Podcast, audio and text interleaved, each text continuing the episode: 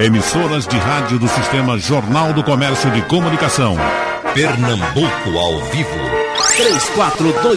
3421-3148. Rádio Jornal. Começa o debate e estamos nesse tempo uh, onde todos se cuidam, todos se preparam para esperar a banda passar e a banda está demorando a passar. Se eu perguntar a cada um como ele está se comportando, já que temos um time da melhor qualidade e é um time novo, pelo menos nesse debate de hoje, fazendo de casa. Presencialmente, todos já estiveram aqui, todos já são colaboradores do programa há um bom tempo. Doutor Fernando Costa, é, hipnólogo e psicólogo. O senhor, como é que está vivendo esses dias? Está na clausura? Bom dia, Geraldo. Bom dia a todos. Sim, estou aqui na, no isolamento é, acho que essa prudência ela tem que acontecer sim, porque esse vírus inócuo a gente não sabe onde está, não sabe por onde ele anda, aonde nós tocamos, precisamos ter essa reserva. Uhum. O senhor, é, é, para o senhor que é da área, que é psicólogo, o senhor se preocupa somente com os problemas físicos ou problemas mentais também podem lhe pegar, mesmo o senhor sendo da área médica?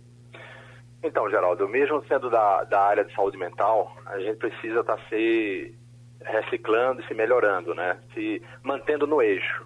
Quando a gente sai do eixo, a gente tende a adoecer. Né? Então, a grande preocupação, primeiramente, é com a saúde mental.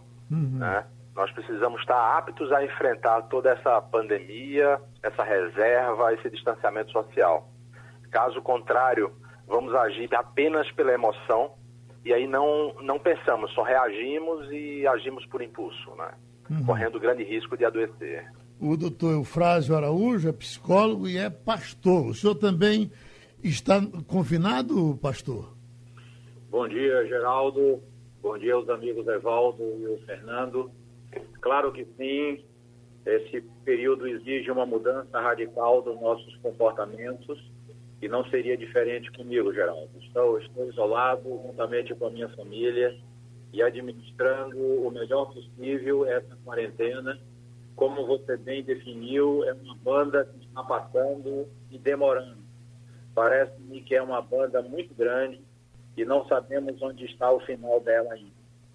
Mas a impressão que eu tenho, usando a figura aí que o Fernando acabou de falar, é que de fato não somente nós Parece-me que estamos fora do eixo nesse momento, mas o planeta Terra está fora do eixo. Né? E a impressão que eu tenho é que nós mudamos para outro planeta. E precisamos reinventar o modus operandi de funcionarmos neste novo planeta que a gente acabou de chegar. Estamos muito parecidos com um cachorro de mudança estabelecendo novas maneiras, mas não sabemos ao certo como tudo isso funciona, como tudo isso vai acabar. Então, o momento é de termos calma, equilíbrio e pensarmos profundamente sobre esta hora diferente que todos estamos inseridos. Como está sendo o comportamento pessoal? Como é que está se defendendo o psiquiatra, psicanalista Evaldo Melo?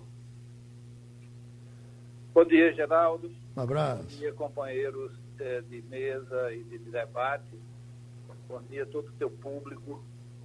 É, eu estou completamente na faixa de risco, Geraldo. Eu tenho 72 anos, sou diabético, embora tenha uma saúde rígida, mas a fragilidade que esses dois fatores me impõem, impõe também todo o cuidado toda a, o isolamento e a necessidade de não entrar em contato.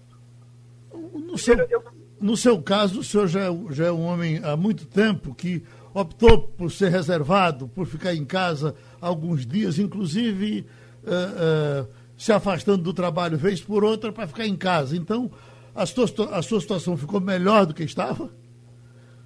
Veja, Geraldo, há 10 anos atrás, 2008, eu resolvi que ia trabalhar só três dias na semana, segunda, terça e quarta. E quinta e sexta-feira eu ia ocupar para fazer as coisas fora da, da, da, área do cotidiano. Não, não, me, por exemplo, eu passei uma época dando consultoria, eu ia até Uberlândia, na Universidade Federal da Consultoria, outra época de consultoria em Caruaru, outra época de consultoria é, lá em Alagoas. Então, eu tinha alguma atividade, mas não a minha atividade normal de consultório ou de cuidar é, do meu espaço terapêutico lá do Instituto Raid. Então, há, há mais de 10 anos, eu tiro esses dois dias para uma coisa mais, mais minha, seja ficar dentro de casa ou sair.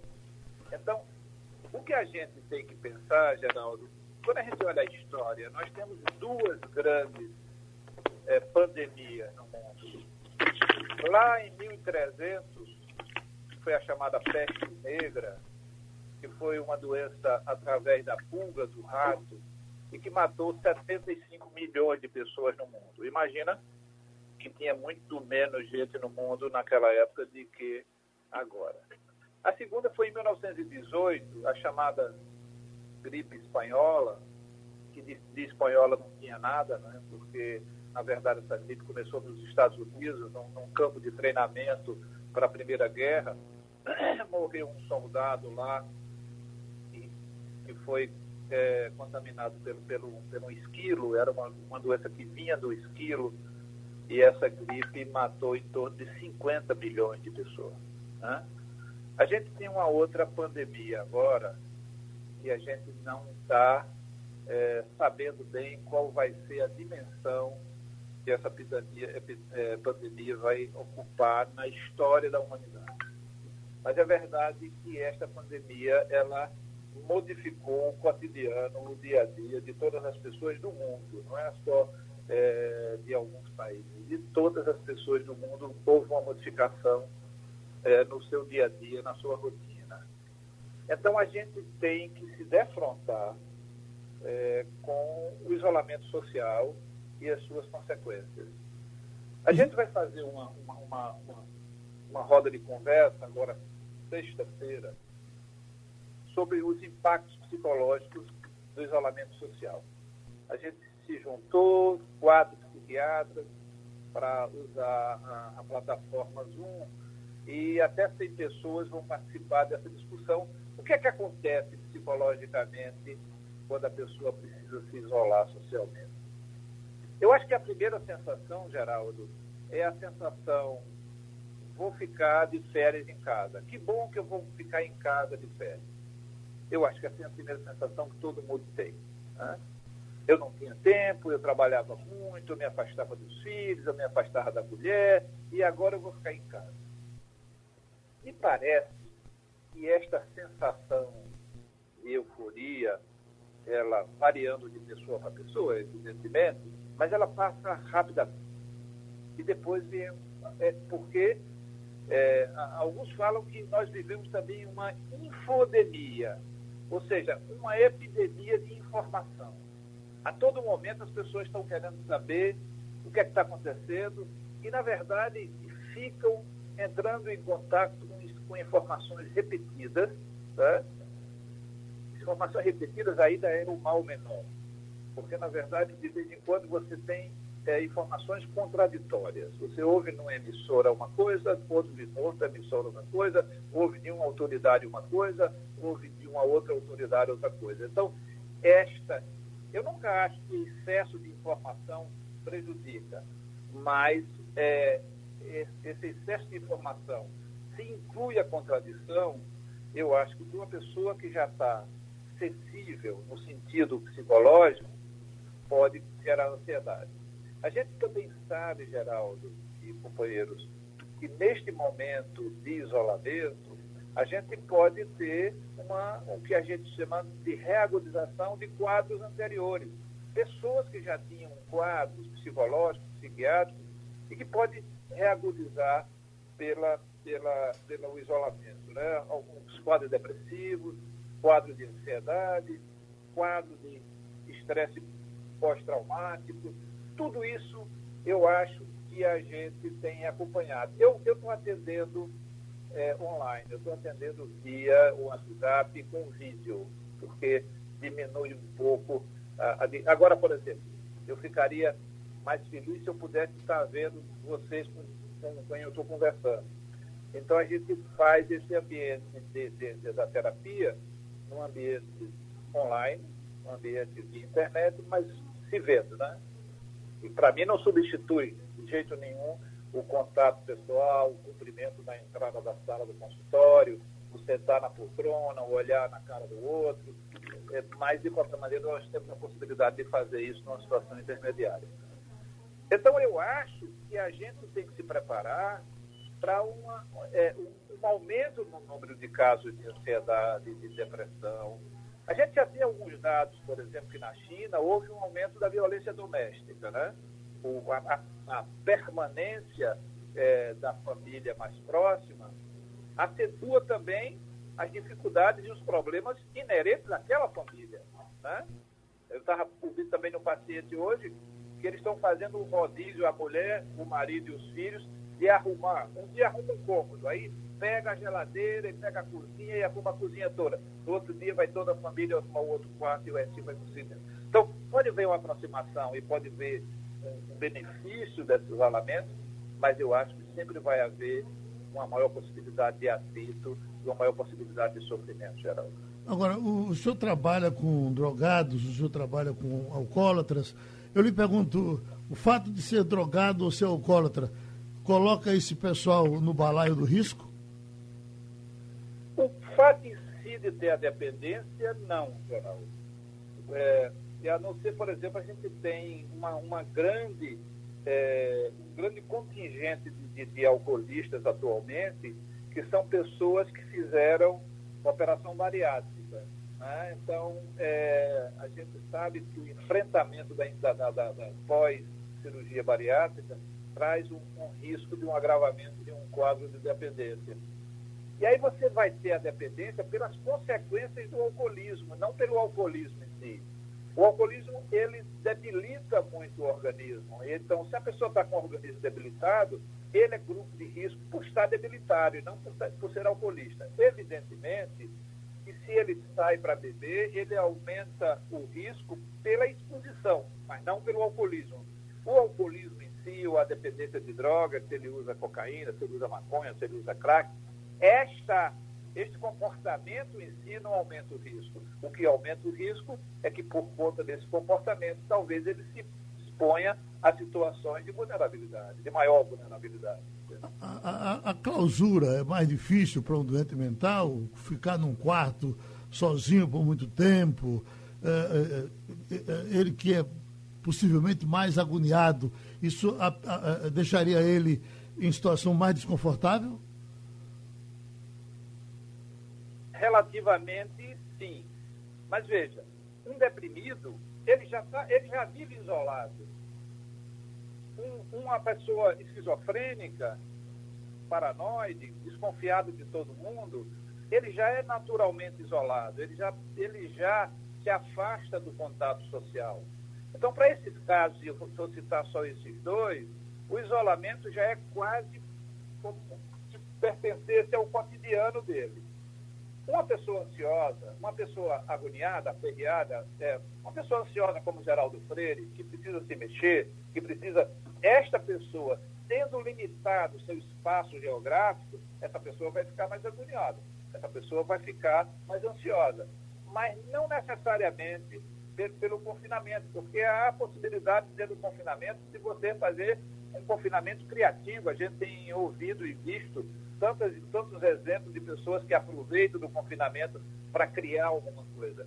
Então, não é a, a, a, o quadro é, psiquiátrico em si, não é a depressão em si, não é a psicose ou não é a dependência. É muito mais a personalidade que está por trás daquela pessoa.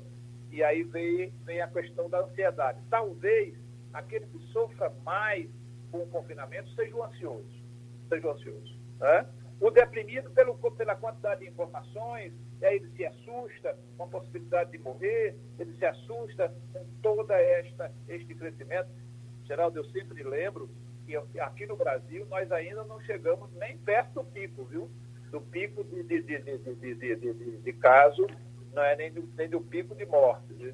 Eu acho que a gente terá aí, é, na, no, no, no, nas previsões otimistas, esses dois meses ma, é, abril e maio de crescimento e tomara que final de maio, começo de junho, a gente começa a descer o número de casos, que é quando mais ou menos a coisa está estabilizada. Então, a gente tem mais tempo de confinamento ainda pela frente. Vamos nos preparar, porque eu prevejo, né, leigo, eu não entendo de infectologia, eu estou pensando só na questão, lendo um pouco a experiência dos outros países. A gente tem aí é, um período, é, dois meses para mim, de crescimento. Eu diria assim, nós temos que nos preparar para que estas mortes, para que estes casos cheguem muito próximo da gente. Muito próximo. Muito próximo. Alguém muito conhecido, alguém da nossa família, porque é, o, o, o, o, mal ainda não chegou, o mal maior ainda não chegou, não. Ainda chegará, na minha opinião. Deixa eu trazer o doutor Eufrásio Araújo. Bom, doutor Eufrásio, seguindo nessa linha por onde terminou nesse primeiro trecho, doutor Evaldo, veja, nós sabemos até que as pessoas gostam de notícias ruins, mas elas gostam de notícias ruins dos outros. A notícia ruim que pode vir para mim, veja essa pressão que nós estamos, eh, estamos sentindo. De repente, uh, está vindo aí um, um, um, um lajeiro caindo na cabeça das pessoas, que a qualquer momento cai também na minha cabeça. Viver nessa pressão é, é como viver no inferno? é difícil, é difícil de responder, Geraldo. A sua pergunta é muito interessante, mas viver no inferno é uma possibilidade inexplicável. Nós não sabemos, nós não sabemos como é viver no inferno. Mas na verdade, nós estamos vivendo um tempo novo onde nós precisamos, acima de tudo, aprender a gerenciar mudanças e para isso ah, necessitamos de uma compreensão da mudança. O que Evaldo falou foi muito oportuno, porque ele coloca a situação no, na dimensão planetária. É? E precisamos aprender como os outros países que a, a pandemia chegou antes de nós, como eles agiram, o tempo que demoraram. Nós vimos isso na Itália, na Espanha, nos Estados Unidos especialmente a impressão que nós temos com a comparação de várias notícias é que eles demoraram muito para começar o que nós começamos aqui, que foi o isolamento. Então, a situação é isso. Precisamos compreender a mudança, mas também precisamos planejar a mudança. E aí onde está o grande diferencial. Eu tenho conversado com algumas pessoas, essa questão da, da síndrome de pânico, que algumas pessoas se apresentam pelas notícias, pelas contradições, por todas essas coisas. Então, nós precisamos compreender que estamos vivendo um script novo na existência. Todos nós que estamos vivos no planeta Terra hoje nunca vivenciamos um momento como este. Então, nós não sabemos como é que é viver dentro desse contexto. Eu lembro de uma figura muito bem colocada que foi criada pelo filósofo Zenão de Cício. Ele foi o fundador da escola estoica e ele criou uma figura muito interessante que simboliza esse momento, que é a figura do cachorro e da carroça. Ele diz que a carroça seguia e um cachorro amarrado atrás também andando e ele percebia a resistência do cachorro na viagem. Mas ele lutava, mordia a corrente, esbravejava e a carroça o continuava puxando. E ele falou isso a respeito da realidade da vida, em que muitas vezes nós estamos resistindo à mudança ou o puxão da carroça. E a resistência produz sofrimento. Nós precisamos aprender a seguir a carroça em tantos momentos de nossa vida. E esse é um momento, Geraldo, em que nós precisamos seguir a carroça. E a carroça é essa: é isolamento, é quarentena, é reformular a vida, aceitar a realidade, sabermos que temos competência, construirmos esse momento com resiliência e pararmos de lutar, resistir à viagem da carroça é perder potencial, competência e energia. Precisamos segui-la, mas segui-la de forma sábia, de forma amadurecida, compreendendo a realidade e lendo os tempos. E, de preferência, nunca perdermos a necessidade de sermos líderes de nós mesmos nesse contexto em que estamos, que é a família.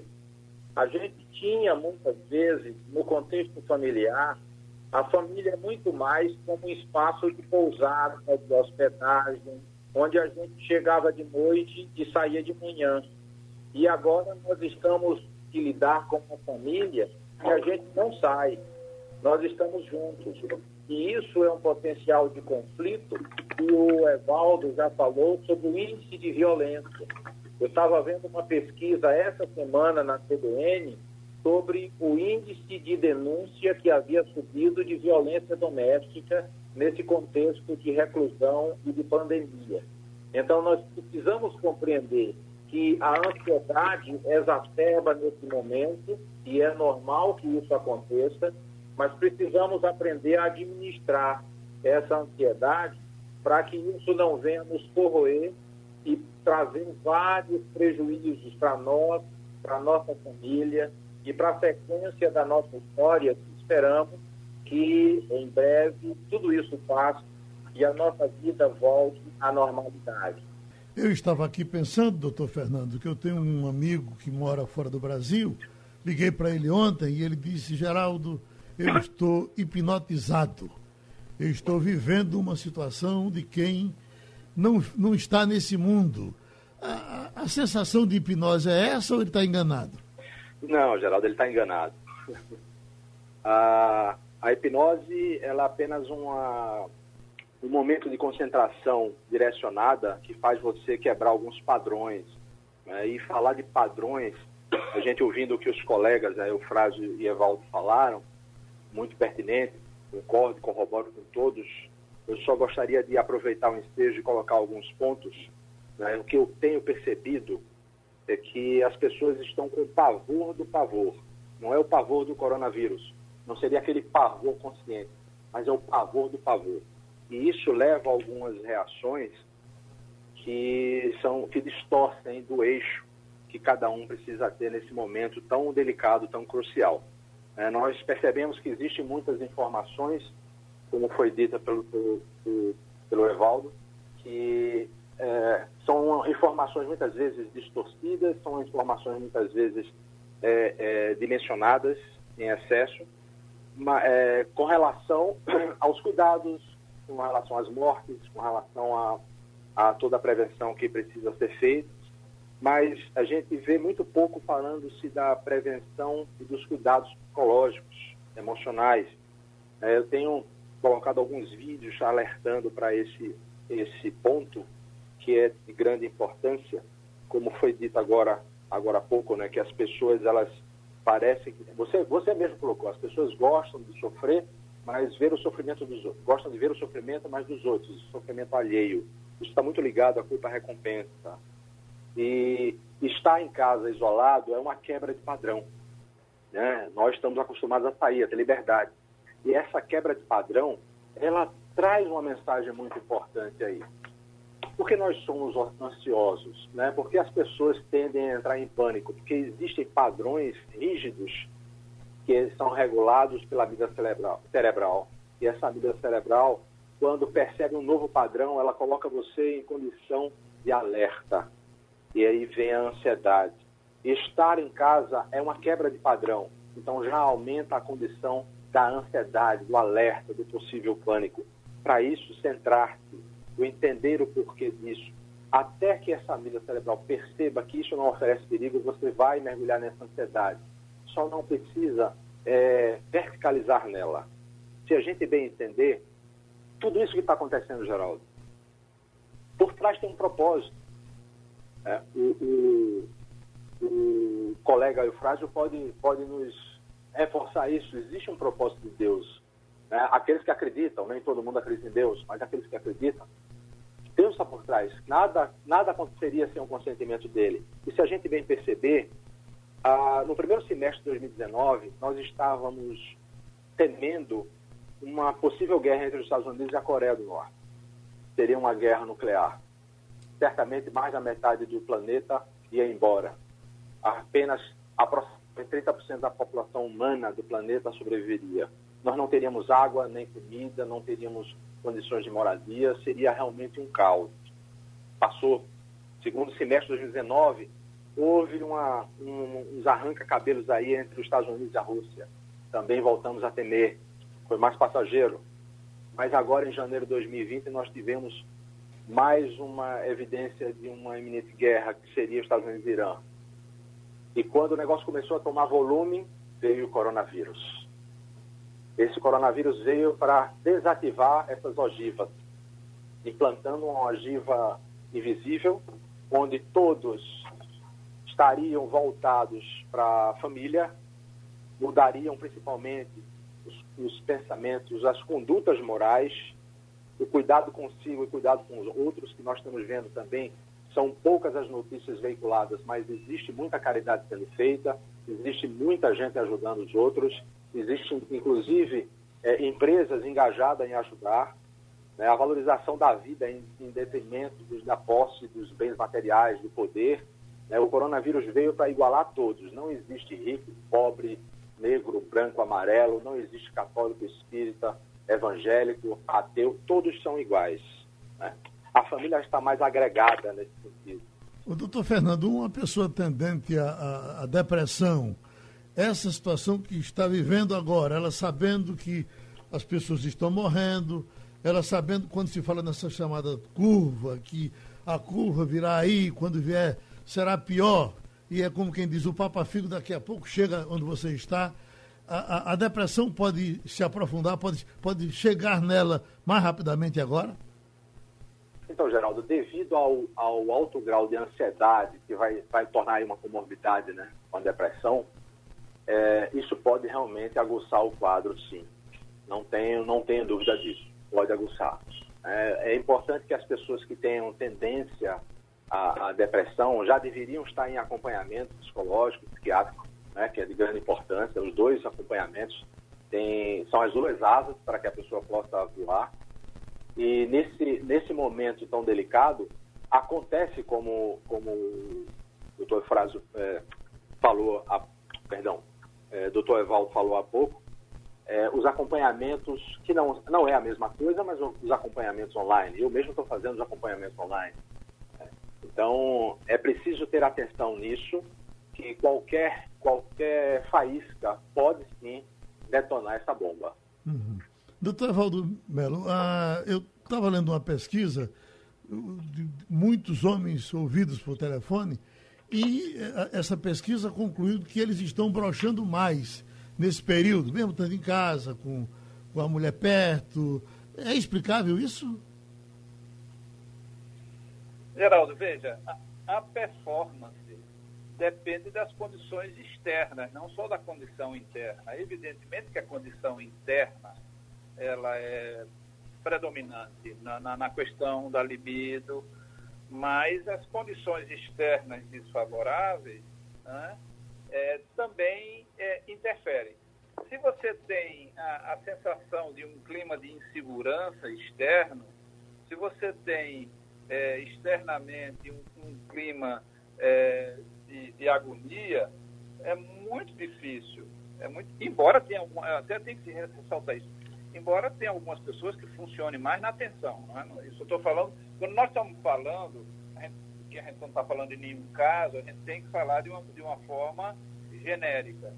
Genericamente, a pessoa precisa de um ambiente de mais tranquilidade para poder ter uma performance é, melhor é, sexual. E aí eu estou falando é, de, um, de uma forma genérica. Então, algumas pessoas se perturbam pelo ambiente externo, Geraldo. Uhum. E não pode não ter necessariamente a ligação é, com, com o corona especificamente. É, o que é que representa para aquela pessoa estar tá mais próxima? Pessoas que estavam acostumadas a sair e, e a, a, por exemplo, fazer programas externos, e levar a esposa, levar a namorada, levar é, para outros espaços. E, de repente, a limitação do espaço pode intervir, interferir na, na, na performance. A performance, ela depende de muitas coisas, Geraldo.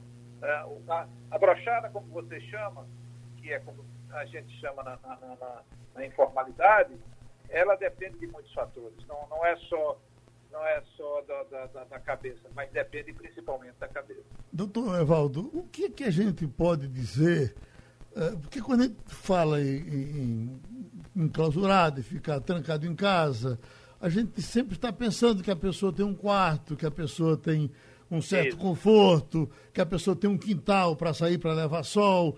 E dizer para esse povão que está aí pelos morros, que está aí pelos córregos, que tem uma casa perto de, de com, com, a barreira atrás, cheia de problema, uma casa, como diz ontem uma enfermeira que pediu a João Veiga para ficar internada porque ela estava supostamente com o Covid-19, mas se ela fosse para casa, ela tem que conviver com mais sete pessoas dentro de casa, apenas um banheiro, apenas um quarto, apenas uma pia.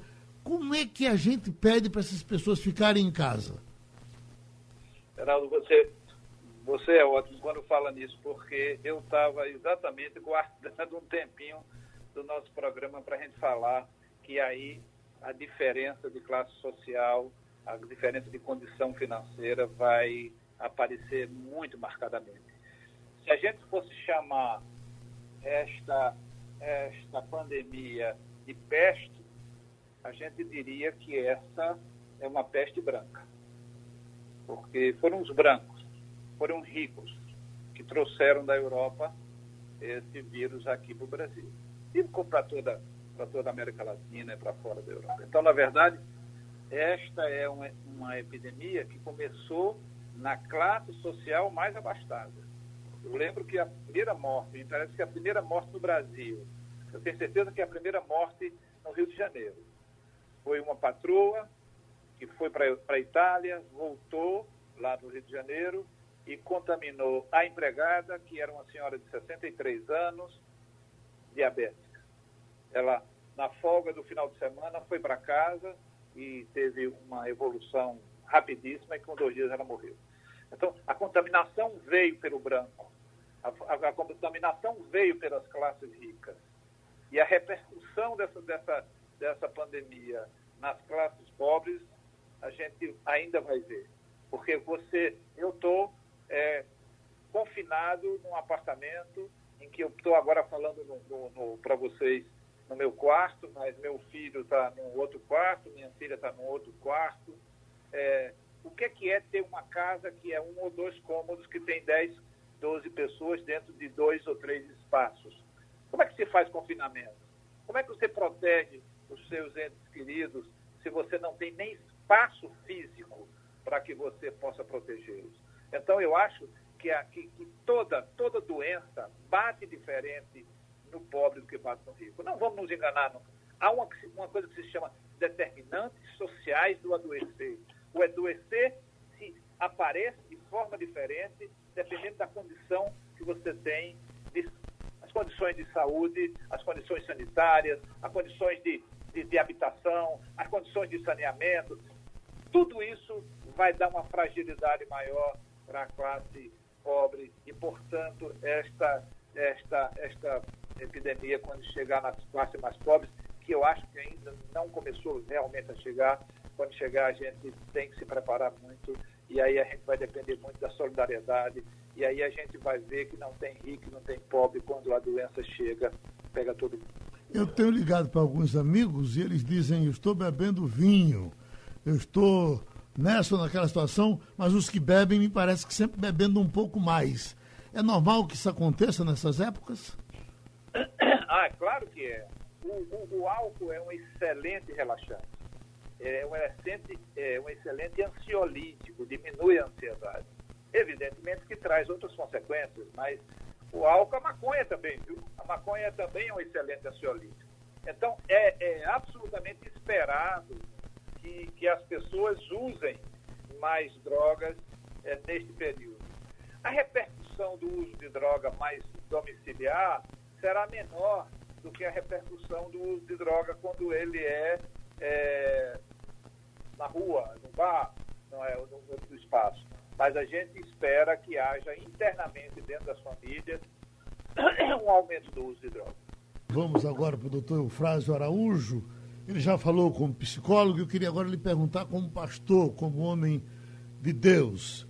Veja, o mesmo Deus que me criou, criou esse vírus. Nesse caso, como é que fica a minha fé?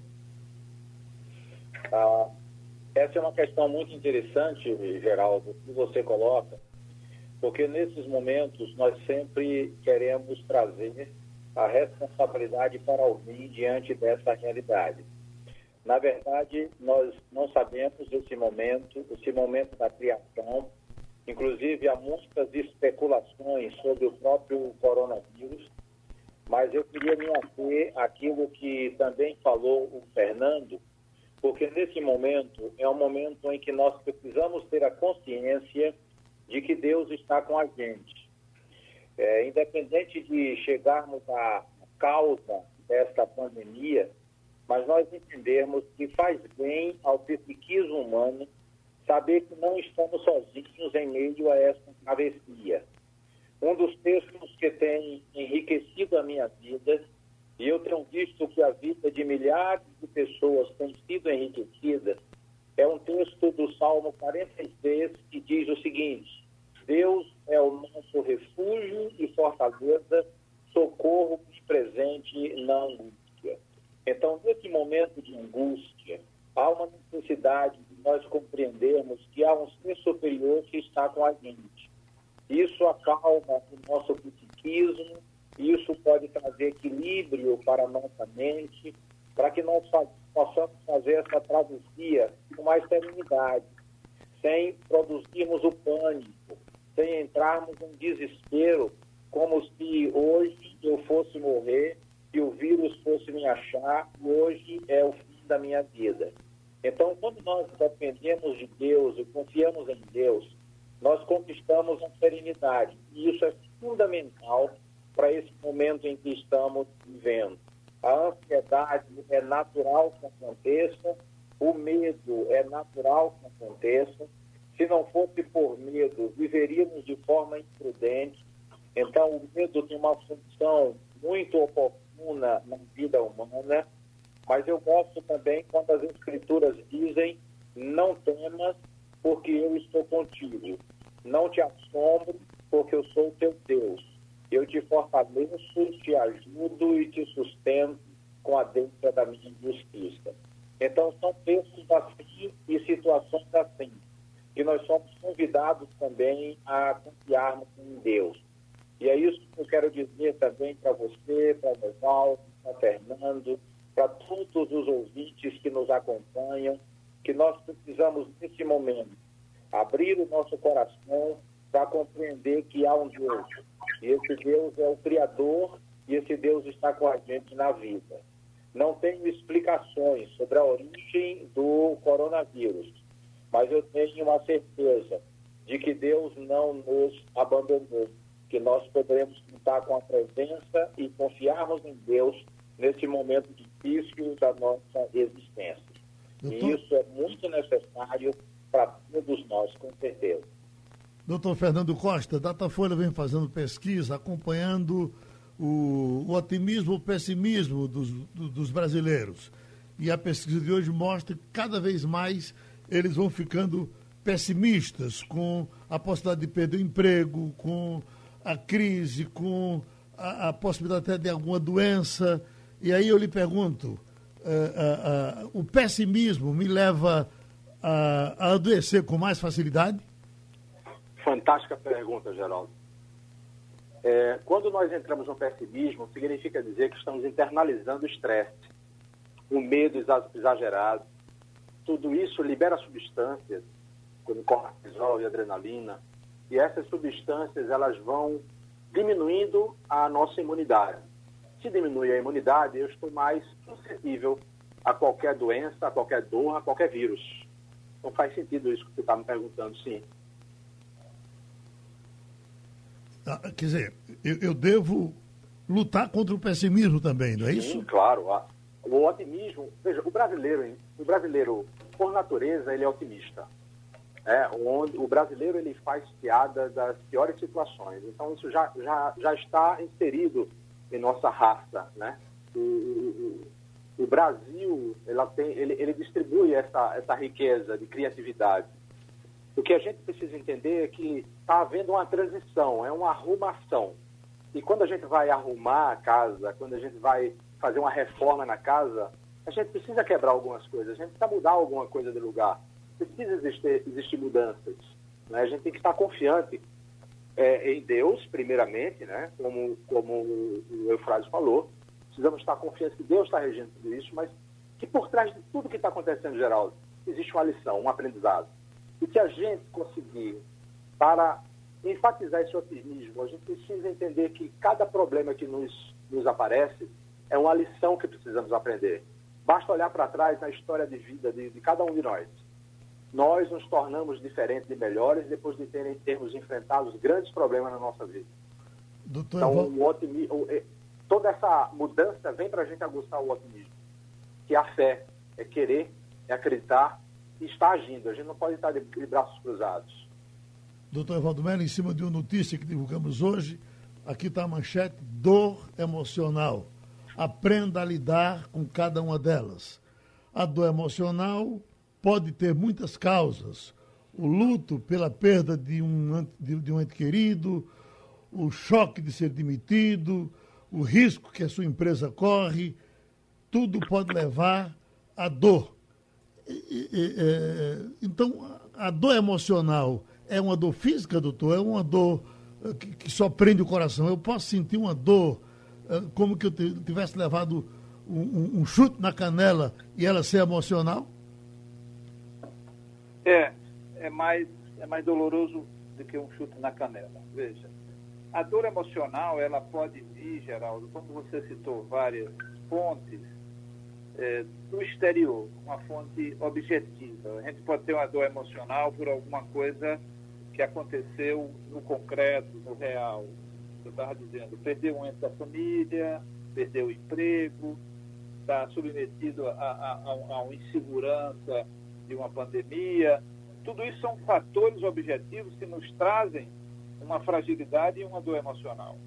Mas talvez a dor emocional mais dolorosa, aquela que nos incomoda mais, são aquelas dores que a gente não conhece bem qual é a sua origem. São as dores internas. São as dores que vêm de dentro, que não vêm de fora. São as dores que a gente não consegue compreender. Essas dores, essas dores incomodam mais. Para essas dores que a gente vai precisar, por exemplo, de uma terapia, e, é, e uma terapia em geral associada a uma medicação, porque hoje em dia não se trata mais nenhum processo depressivo, nenhum processo ansioso, se ele é grave, apenas com conversa, com terapia. Eu sou psicanalista, né? eu acredito na conversa e acredito muito na terapia. Mas também sei que você tem elementos da, da, da ciência, é? da neuroquímica, é, elementos da da farmacoterapia que ajudam nesse processo. Então, eu volto a dizer, e sei que algumas pessoas que nos ouvem sabem disso, de que as dores que mais incomodam são aquelas que a gente não consegue compreender. diante do luto, diante da perda de uma pessoa, a gente sabe, a gente arranca um pedaço da gente, mas a gente sabe, eu estou sofrendo por isso. Estou sofrendo porque perdi minha mãe, perdi meu pai, eu estou sofrendo porque eu perdi meu emprego, eu tenho que batalhar mais para conseguir outro emprego. Na verdade, eu estou sofrendo porque eu estou aqui. Então, estas dores que vêm do objetivo, do real, estas dores a gente está mais preparado para enfrentá-las. As dores que vêm de dentro, as dores que vêm do que a gente não conhece dentro da gente, essas dores são as dores mais difíceis, Geraldo. Doutor Frase Araújo, por gentileza, faz de conta que o senhor está na sua igreja. Aliás, o senhor pode até estar nela agora, porque o senhor está distante de mim.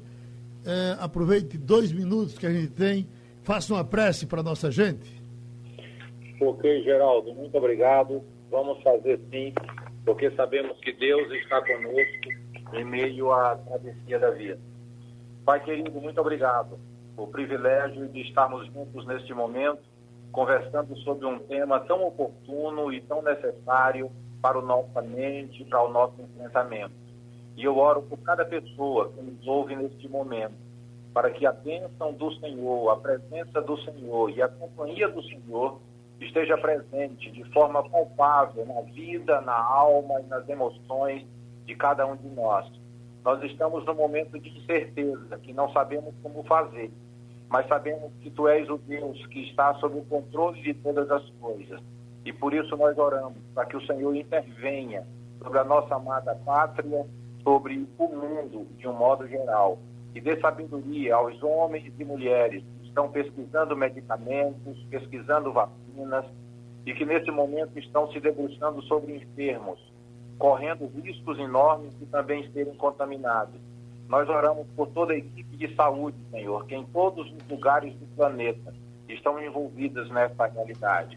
Obrigado pela vida deles, pelo trabalho que exercem, obrigado pela coragem deles e que o livramento e a bênção do Senhor seja sobre a vida de cada uma dessas pessoas também. E abençoe as famílias que estão sofrendo, algumas delas já enlutadas, com parentes e pessoas que estão internadas em estado grave. Pedimos a tua bênção sobre todos. E também os colegas que participaram desse momento. Que o Senhor abençoe a vida deles também, no trabalho que realizam de ajudar pessoas e amenizar o sofrimento humano. E também eu oro pela vida de Geraldo e toda a sua equipe da Rádio Jornal.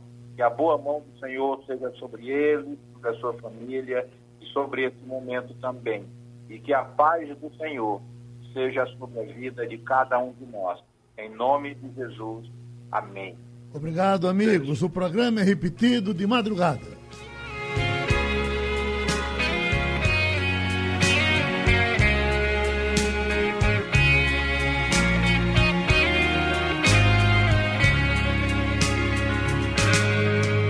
Se as águas do mar da vida quiserem te afogar, segura na mão de Deus goodbye.